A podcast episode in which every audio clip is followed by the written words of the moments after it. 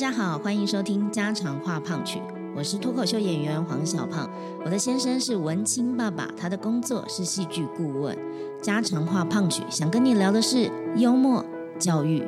人生，或者是我们自己的故事。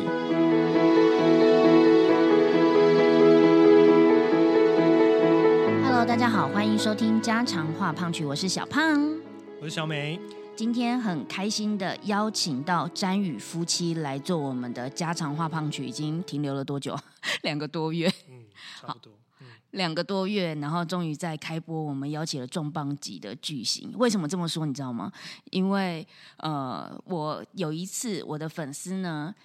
突然私讯我说：“天哪！”詹宇夫妻去看你的秀，你变红了，真假的？我心里想，哦，好好好，你竟然这样说我，所以呢，我觉得是一个重磅级的巨星。好，我们请他们来跟大家打个招呼。Hello，大家好，我是詹宇先生 Allen。Hello，小胖、小美好，大家好，我是詹宇太太 Vera。嗯，我相信啦，很多的呃爸爸妈妈是看你们的粉砖。长大的，对，讲这句好像就要要接一个长大的，对对对对对对，我就五六十岁，所以一路上来，你们怎么会成立粉砖，然后开始用“詹宇夫妻”这样子的一个名号闯荡江湖？你们之前做什么的？哦，我先讲“詹宇夫妻”好了，这个名字的取名其实很随便，肤浅，很肤浅，很随便。那个时候是因为小孩要算命。所以我们就去找算命师算命啊，然后就顺便凹一下算命师。哎，我们现在要成立一个粉砖啊，那你你给我们一些名字。然后他就说我的名字的姓跟最后一个字很棒，就是詹宇。他说你就用詹宇就好，就詹宇夫妻。然后那时候因为要成立粉砖，其实也不知道到底要拍什么方向或干嘛，所以就就想说那就叫詹宇夫妻，就就就这么随便就取了这个名字。然后我们在成立粉砖之前呢，我们是在这个 B N W 上班。等一下哦，所以 Vera 直接冠夫姓也冠夫名嘞。对，算命师说他必须要冠詹，然后对他的人生会比较好，所以他就勉强的接受。关于什么事？没有到勉强啊，我也比较习惯，就是比较低调一点。对对对对，所以哎，刚好那不用曝光我名字哦，好啊好啊。哦，这也蛮好的。小美，就好像我们叫美美胖 talk。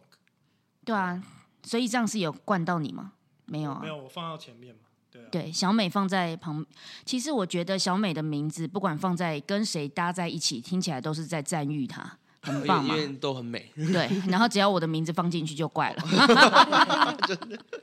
所以你们都在 B M W 上班？对，我们之前我在 B M W 当讲师，就是教育训练这个业务，呃，关于 B M W 的车子啊等等的。然后太太她是在 B N W 办活动，弄行销的，广告行销活动这样子。哦，所以行销跟业务的结合好像蛮合理的。日久生情，工作中办公室恋情，我们是办公室恋情，然后在一起创业，然后就怀孕生小孩了。然后我那个时候她要准备要生的时候，我就想说。哎，好像是第一个孩子啊，应该要记录一下。我就随便拿了一个家里很旧的相机，然后就拍了，然后就自己就摸索的剪了一部片。然后那时候就还没有粉砖，就 PO 在自己的 Facebook 上。结果意外就很多人来按赞跟分享，就是好感人啊，影片什么样很棒啊。然后我突然就发现，哎，原来我的兴趣是剪片。哦，所以生了孩子之后呢，我就自己开始剪片。哦，可是就因为那个时候就。看着其他很多那种亲子类型的 YouTuber，想说哇，如果能跟他们一样，这样边剪片边生活，生活应该很棒吧？所以就开始自己剪一些旅游啊、开箱啊，就成立了粉钻啊。然后那个时候经经营了一年之后，粉丝有四百个，我觉得很不容易。嗯，真的真的 有四百个，我觉得很不容易，已经算一个里程碑了，已经超越自己朋友的数量，就代表有一些陌生人了。然后就有一天，我的那个时候我还在 B N W，我同事就跑过来说：“哎，现在有一个经纪公司在海选亲子 K O L，你不是有在经营粉砖剪片剪了一年了吗？你们去选啊！你就他就给我这个资讯，然后我们就去选，就上了。所以就决定说，好吧，既然都已经有经纪公司了，那我们来赌一把。那那我就辞掉 B N W 的工作，所以我们两个就开始当全职的 YouTuber，所以就开始拍片啊，经营粉砖。哇塞，算是蛮冲动的。大转折，大家看不到他们的表情，他们的眼睛是很瞪大的，想说四百个粉丝就敢就敢辞职，小孩敢辞职，对，尤其是经纪公司最好能做什么事？所以呢，那时候太你知道天真了。你知道为什么要叫詹宇吗？因为成败都归他、啊，好聪明啊！哦，是是这样子哦。感觉你随时还要再从这边再辞职，然后再回职场。不会写在我人生履历上，有没有？然后那个时候经纪公司给我们设定的也算是跟车比较相关，因为我们之前在 B N W 待过嘛，所以他觉得说我们以亲子的角度去谈车，感觉很有话题。哦，可是因为他们不太给力，所以我们很难借到车。就我们去很多品牌问过说，哎，我们想拍你们家的新车或是什么车，可以借我们吗？他们一脸就是你是谁啊？哦，粉丝数才几千人，我为什么要借几几十万甚至几百万的车给你？所以我们就变得很难去借到车来拍。他们错过了，哦慧眼不是英雄，真的 真的。所以我们就跌跌撞撞开始乱拍，后来就在彤彤一岁多的时候，然后那个时候他开始比较难，开始表现出很多的自我的意识啊，一直讲不要啊，情绪也越来越丰富啊，越来越难教的时候，我们就觉得说好像要开始给他一些教养。所以我们太太就我们就进到书局，就找一些国外相关的这种教养书籍，因为我们之前有在国外留学过，所以就很喜欢国外的教养方式。然后那些书籍看一看之后，发现好像比较没有系统，不知道该从何去开始。所以太太她后来就再去一次书局，这次就带回翻转我们家人生的书，就是在家也能蒙特梭利。你那时候带回来的原因，他带回来的原因很肤浅哦，就是因为单纯那个图片很大，然后字很少。超像看漫画。对对对，他 带回来的原因不是因为他多了解蒙特梭利，或是蒙特梭利多棒，就单纯哎、这本好像很容易因为。前面那几本国外书字太多了，那全职妈妈受不了。完全理解。我们家就是小美的书都是长那个，就是我看不懂的那没有图片，都是字的这种。我带回来的书就跟你一模一样。对不对？然后这就是一个契机，因为我们拍片经营粉砖有遇到一个瓶颈嘛，不太知道拍什么，然后就看到这个书，觉得好像这方教养方式也不错，然后又想说来拍，不然来拍一个改造育儿房好了，before after 这种影片，应该对我们很有话题，所以接触蒙特梭利也是很肤浅的一件事情。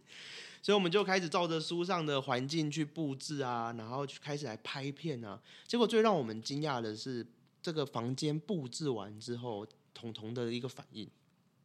哦，那个时候打开房间门之后，他的眼睛亮了，就好像这个环境就非他莫属的感觉。然后那时候最困扰我们的就是请他收玩具这件事情，都要三催四请，或是要命令啊，反正怎么就只差没打他，但他收玩具就一直很难去让他去执行。结果环环境改变之后，他竟然就会自己去走到他的这个放玩具的柜子，把玩具拿出来，然后兜兜兜跑到他的桌上玩一玩之后呢，玩完他就会拿起来，再走回那个放玩具的地方，再把它放回去。哇，看到这一幕，我们整个是吓哭傻了，哭了，你知道吗真的，所有爸爸妈妈梦想就是这样啊。对啊，然后我们就觉得天呐，蒙特梭利是是什么妖术还是魔魔法吗？真的怎么一个环境的改变，我们也没就在旁边，因为我们在拍片嘛，就也没有就是想要记录，记都没有去叫他，他竟然就可以这么主动，然后把按照书上写的理论去执行，所以我们就从此就投入蒙特梭利的一个怀抱里面，就着魔了，大很大的坑。就就入教了这种概念。可是等一下，蒙蒙特梭利不就是只是就一个教案吗？或者是一个教学方法系统？对，它是一个教教育方式，一个系统，对，所以我们就会花很多钱吗？其实不会，其其实真的吗其实不会。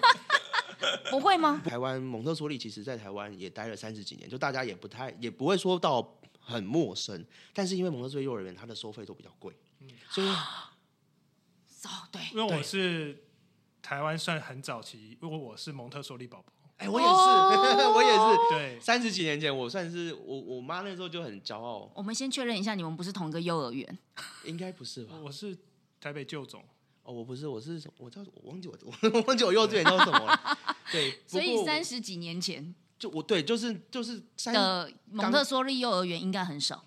呃，不多，刚刚开始，就是那个时候有一批受训完回来，然后就有去开教室的。然后我就是那那前前第一二届，我记得我那时候好像是第一届还是第二届的，就是你第一第一次走进，我到现在因为印象都还会很深刻、啊，就是你走进那样子的幼儿园，它就是各种的区，它就是区，然后它不是像是呃一般幼儿园，就是大家都它它有混龄，它有区，然后它可以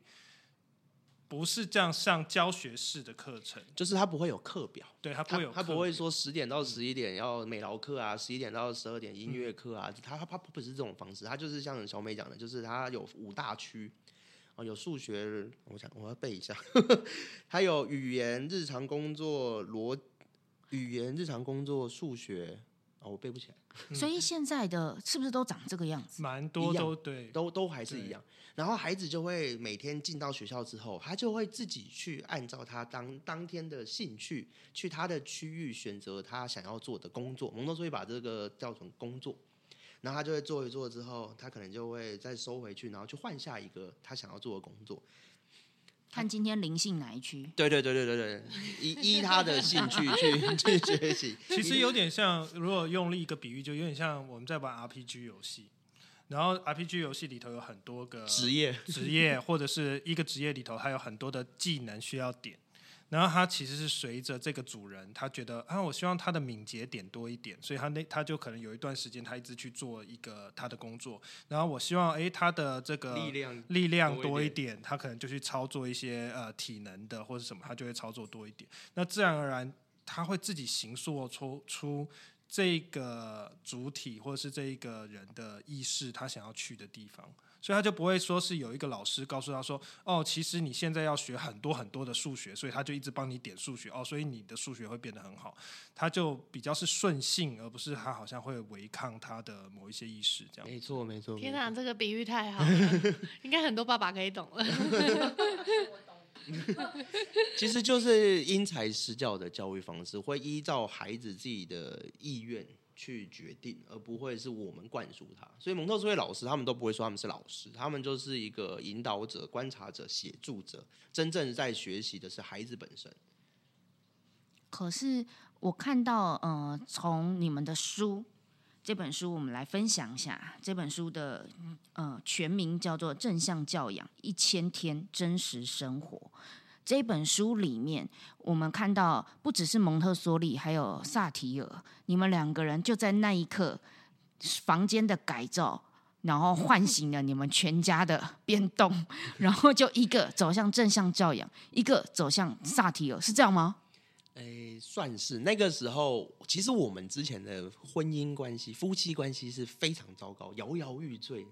嗯、剑拔弩张的。我们刚交往办公室恋情，那个时候才热恋了两个月，接下来就开始每三天一小吵，五天一大吵，然后几乎每个礼拜都会吵到一起看日出，就是从晚上十点吵到凌晨四五点，就这六七八个小时都一直在吵，然后完全不知道吵什么。这这种这种这种关系，其实那个时候我们差就是已经有想过，既然这么不合，这么不好，就干脆不要继续在一起。只是意外就来了，就是同的，所以我们决定为了这个生命负责，步入礼堂。然后原本两个人在吵的事情，就变成三个人在吵了。所以那个人有一个共同要吵架的对象，对对对，所以所以在遇见蒙特梭利之前，也都都是这样的状况。然后因为他他离开职场，全职在家带带小孩，所以他的那一年对他来讲是非常崩溃、非常不能接受了。然后我也无法理解为什么带小孩这么的累。这个我相信是很多爸妈的心声，就是全职妈妈已经很累、很心酸了，然后老公又不理解，这这种委屈啊，这种冲突，我们那个一第一年也是这样过来的。后来我们全职当了全职当了 YouTuber 嘛，虽然说我们两个都在家了，然后也找到一个比较共同有的目标，就是蒙特梭利。但是呢，我们理解的蒙特梭利还是各自有出入。就是我看书，我可能觉得，哎，可能要照这样，我我理解是是这个方式，他理解又是另外一种方式，然后又会因为这样的方式去。又会因为这样的理解不同而继续吵，所以还是一样会吵到看日出，然后就又要顾小孩，所以真的很累。其实这种跟那个政治关系是一样的嘛，一个 一个说法，各种表态的意思。对对对对对。然后转真正的转泪点是在彤彤他准备要进幼稚园，他在三岁要进幼稚园的时候，那时候我们已经在家执行了一年多的这个蒙特梭利跟正向教养，他在家给我们的回馈其实是蛮蛮正面的，所以我们当时想说，哇，我们的教育方式应该是不错，他应该是一个蛮独立啊，情绪也蛮稳定的一个孩子。结果他进幼儿园的时候，他哭了四个月，从八月哭到十二月。而且他不是他不是上学哭哦，他是放学也哭，然后哭都是一两个小时，很恐怖。那个、嗯那个那个那那四个月真的很恐怖。像地狱啊！我们他就是每每朝去接他信，就是啊完蛋又来了，他又要哭两个小时。但他哭的原因会是，如果不是分离焦虑的那个上学的哭，他放学的哭的原因会不会是在家里很自由，去那边就是被管太多？其实到今天我们还是不太知道他为什么会一直哭，因为 因为老老师也不太理解，但是我们自己在反嗯自己在想这件事情的时候，其实就是因为我们之前的这种相处方式，带给他很大的一个情绪不稳定，一个很大的不安全感。就是在他面前争吵啊、咆哮啊，甚至有摔东西啊、打断过扫把、拖把，真的真的没有打到他啦，就不是打他，不是打他，就是我们生气嘛，但就可能冲到厨房拿拿了扫把就打啊、那种。因为我们家扫把之所以很久没换，是因为我们没有做这件事，是不是？我刚刚是在所以想你的意思说，想要换扫把的时候，就可以趁机出我们今天要不要。吵个架？这样子你就可以换扫我我我我还摔过手机，就是一气之下就哇哇塞，这最贵的真的是。其实我想换手机，没有啦。那个时候就情绪，就就其实就发现我们我们的 EQ 很有问题。嗯，哦，所以所以当时的蒙特梭利正向教养都是很表层的知识，我们真正执行起来，会因为我们的情绪就直接功功亏一篑。哎真的，对啊，然后因他甚至还彤彤甚至还拒吃拒食，就是他大概从十一月就是进入学三个月之后，他就拒绝吃午餐，一个月，他拒绝吃午餐一个月，然后老师也没办法，他他就中午都不吃。我忽然觉得我们遇到的什么问题都不是个问题了。今天这个访问太值得、太有意义了。忽然觉得小宝也还挺好的，至少他有吃那个。那一阵子我们真的蛮挫折，也蛮黑暗的，因为我们有这相这方面的知识嘛。然后那个学校也是蒙特梭利的学校，那老师也是专业培训的老师，他也找不出方法来，所以我我我相信那老师也很挫折，就我们我们都很挫折。那我们就一直在想到底是为什么，所以就回到我刚刚讲的，就是我们的情绪很有问题。嗯，我们的这种爆爆炸，虽然都没有打他，但是这种夫妻间的沟通这样爆炸、啊、咆哮、怒吼等等，都影响到他的一些人格发展。所以太太才决定要开始做一些改变。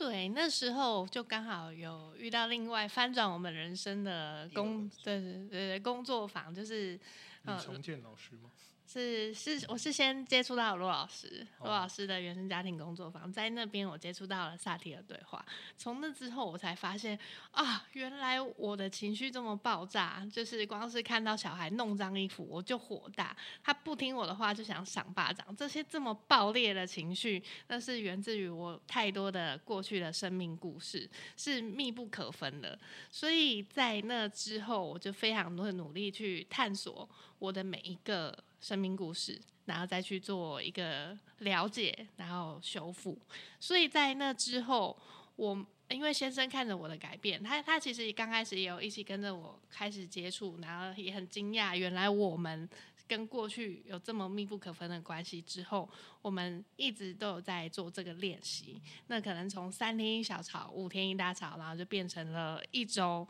然后慢慢的力道也减缓了，频率也降低了，然后变成一个月，然后现在是可能半年、一年，一直到现在，即使我们有意见不合的时候，但其实我们已经可以找到很适合彼此的沟通方式，已经不会像之前那样子剑拔弩张啊，然后动不动就摔东西的那种状态。手机的存活率变高了，对，所以我我真要讲，我到现在都还没换手机，我好想换 iPhone 十三，但我还没换。所以这一整个呃，不管是这个自媒体的经营什么的，它其实都伴随着你们这些成长跟反思。对，它刚好算是我们一个成长的工具，因为我们在就开始在分享这些故事嘛。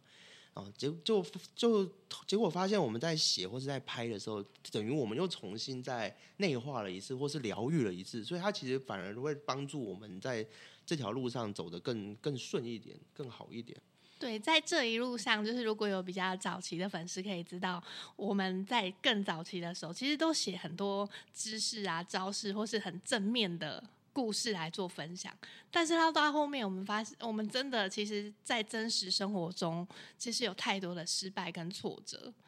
直到有一天，我们把这些真的去，我们面对这些失败跟挫折，然后也把它分享出来之后，哎，就发现从那一篇开始，大家比较喜欢看这种这种失败文哎。对，其实像我昨天在翻这本书嘛，然后里头就有一篇就是在讲说，就突然间，因为有一个人暴怒了，嗯，然后所以另外一个人要成为那一个呃支援者，哦，就是而不是立刻去指责那一个暴怒的人。哦，其实这个，因为这个常常在我们家发生，因为我就会是那个那个先情绪先先起来的人。那因为小胖的情绪就相对起来比较稳定，然后更有耐心。比方说前几天，就是我觉得有些事情就现在是要爆料了吗？对对对我们要 copy 人家的 就失败模式，然后 你讲你讲你讲。因为前几天就会，因为我们最近在做一件事情，这等一下也可以请你们帮我们分享，看看有什么招。我们在做玩具断舍离。你说就是家中的玩具，对，因为这对小朋友来讲，就是因为我们家小孩就是小宝已经在四岁了，四岁多快要五岁了嘛。然后其实有很多的玩具就放在那个柜子里头，基本上都他只要忘记那个柜子就都不会打开。但是那些都是家里的收纳空间。然后所以呃过年了，我们想要去做一些断舍离，就是想要去做一些整理。可是这对小孩就是一打开，他还是觉得那些都都是那些东西都是宝贝啊。哪怕就是那些东西没电了、坏掉了，然后这些东西要跟他沟通，就说啊，因为有一派在讲儿童小孩小孩的断舍离就是说你不用跟他说，直接丢是直接丢，就是他忘记的，你就他很久忘忘记没有想起来，你就直接丢。但我们都还是会觉得，呃，都还是要过他的眼，然后确定这件东西是他不要的，或者是跟他沟通到他不要。可是这个东西真的很难。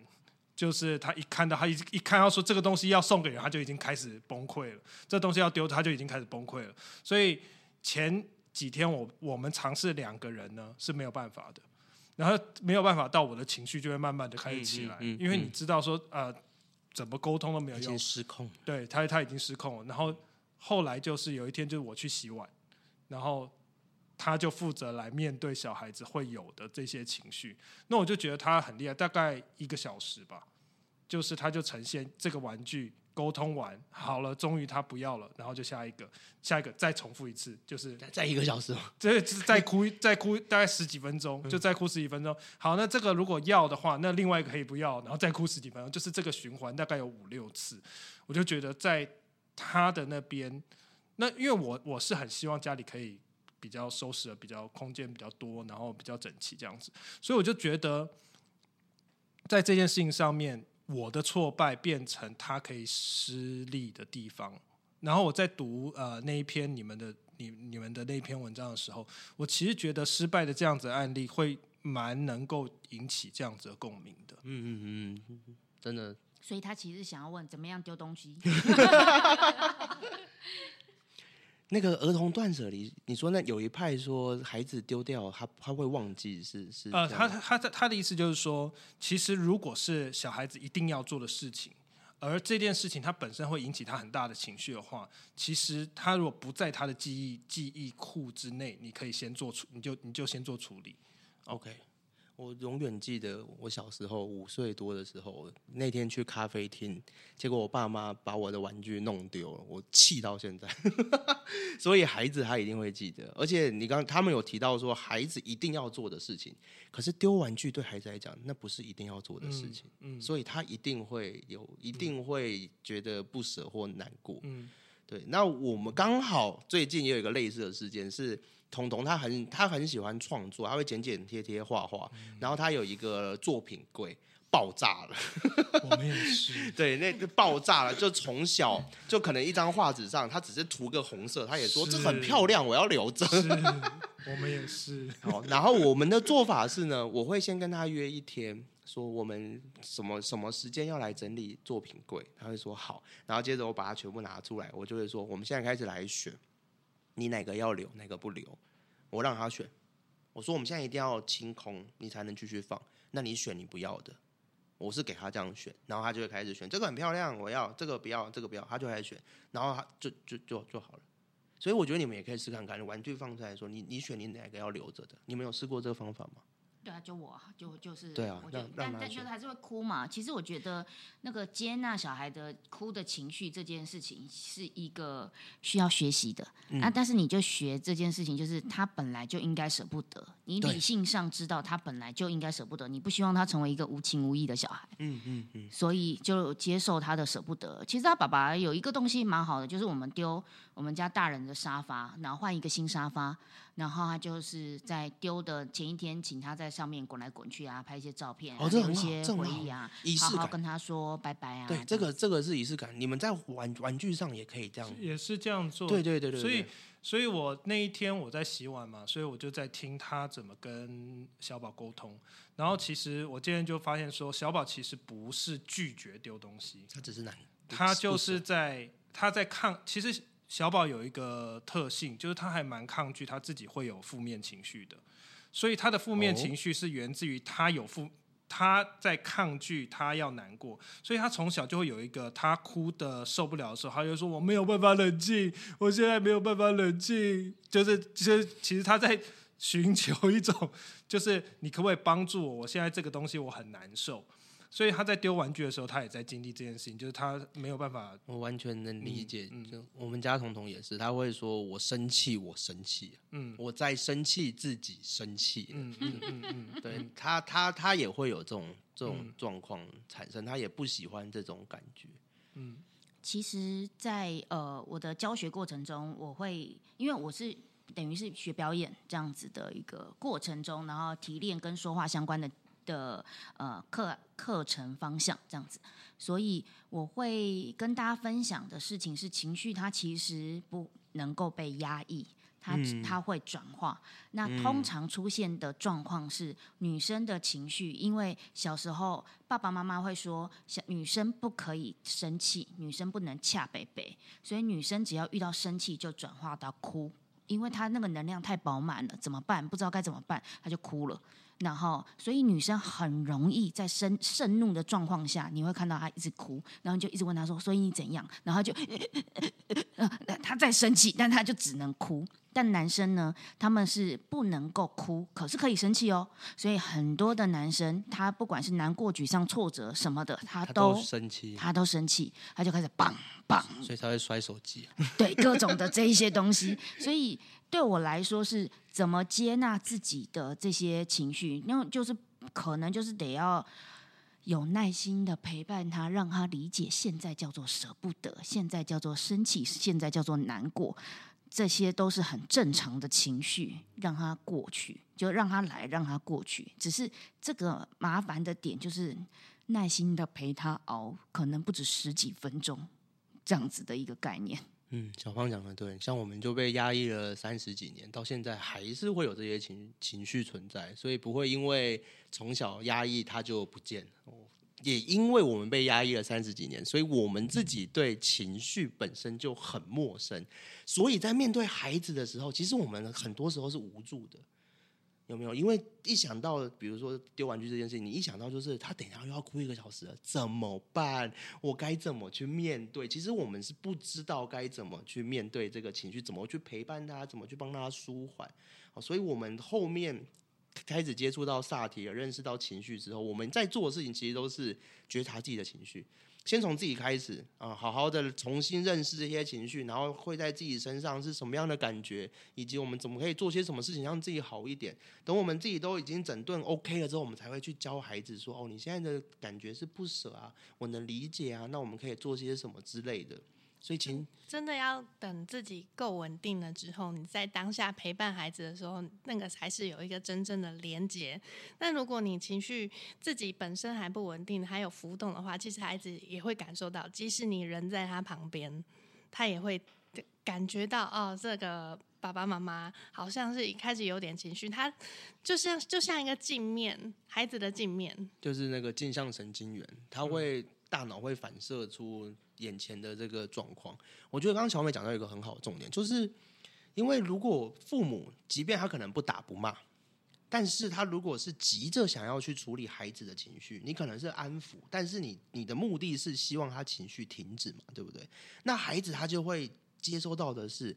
我不能有情绪在，所以当我有情绪的时候，我就会排斥，因为可能虽然爸妈不骂我，但是他们那样子急着来关切我，其实也是另外一种压力，好像我不能不被允许有这些情绪，所以他到后面就会反而变成我讨厌生，我讨厌自己生气，我讨厌自己哭，我真的很讨厌自己这样子，可是我又停不下来，我才五岁。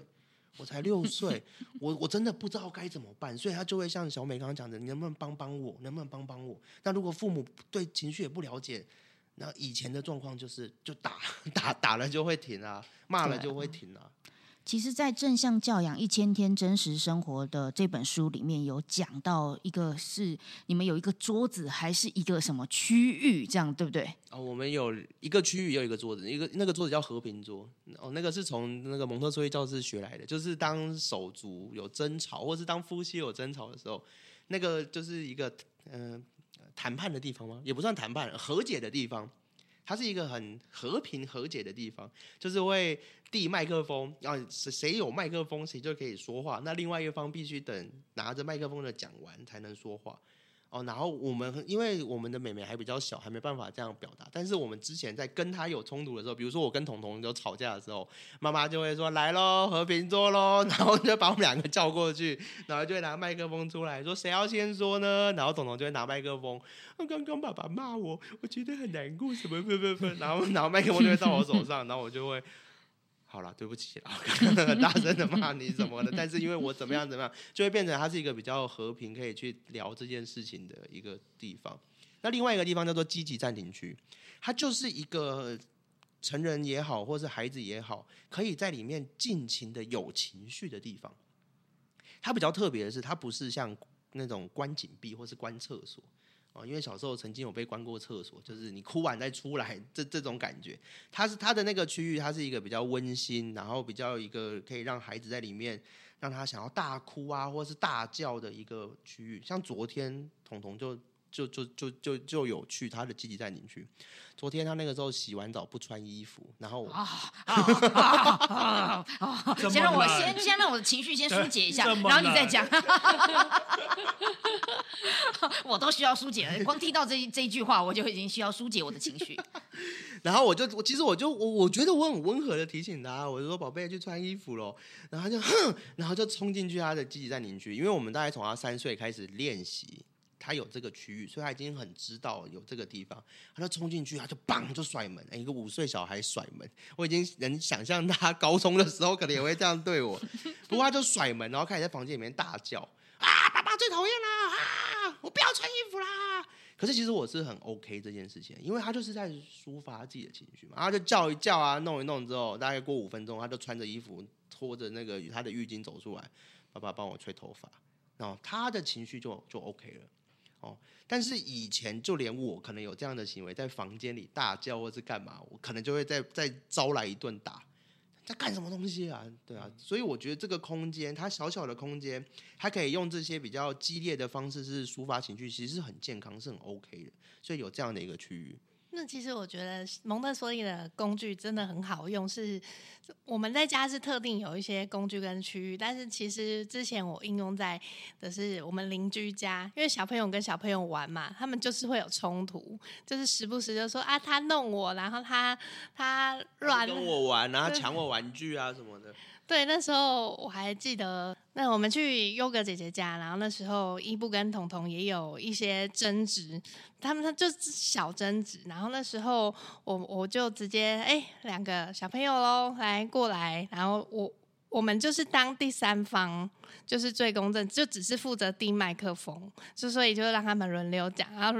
轮流讲到后面，他们两个就是抱起来了，好可爱哦，哦，所以。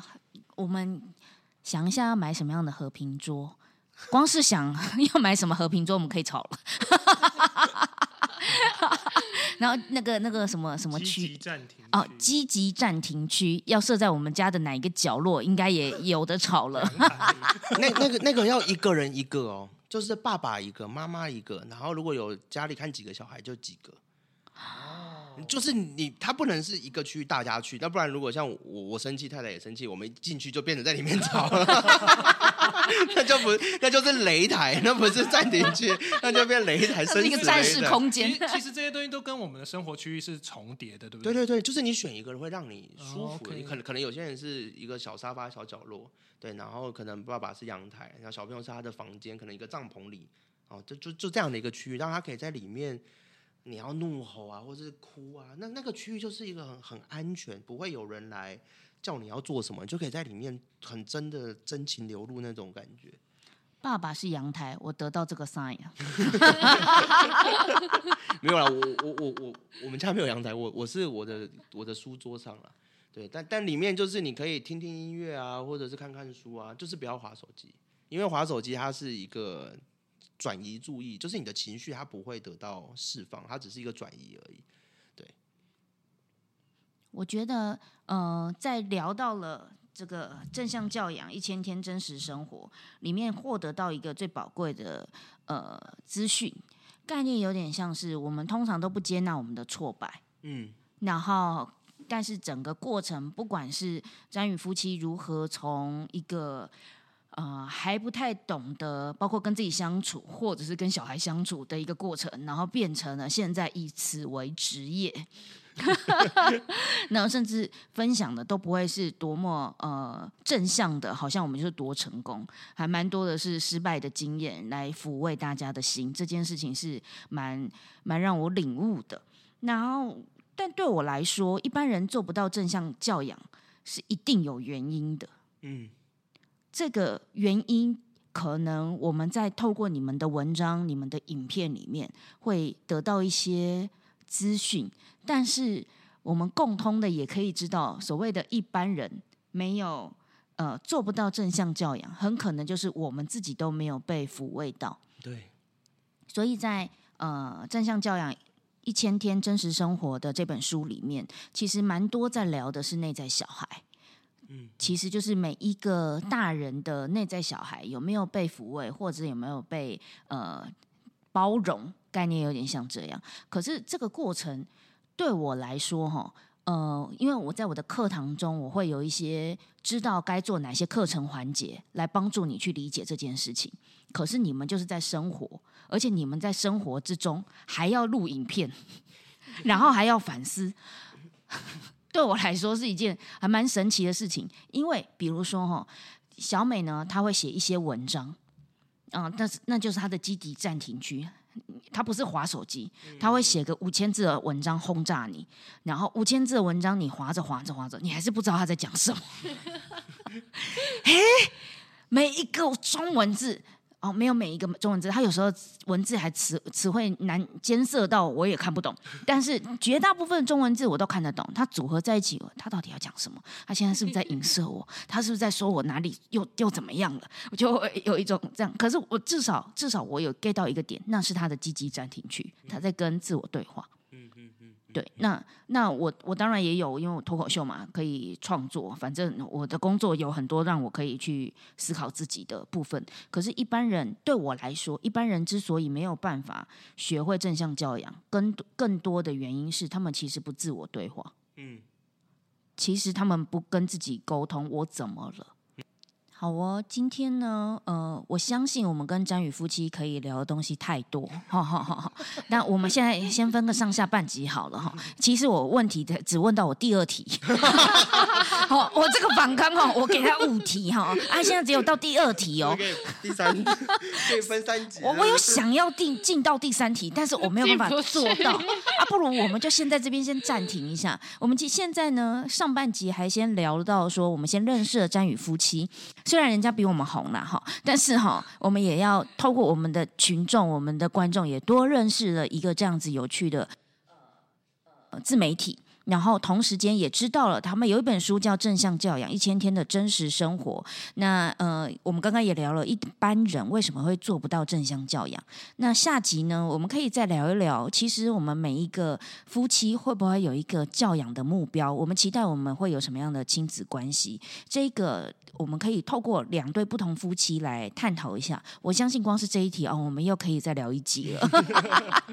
好的，那今天家常话胖曲的上集跟詹宇夫妻呢，都就到这边先告一段落喽。谢谢大家的聆听，拜拜。拜拜。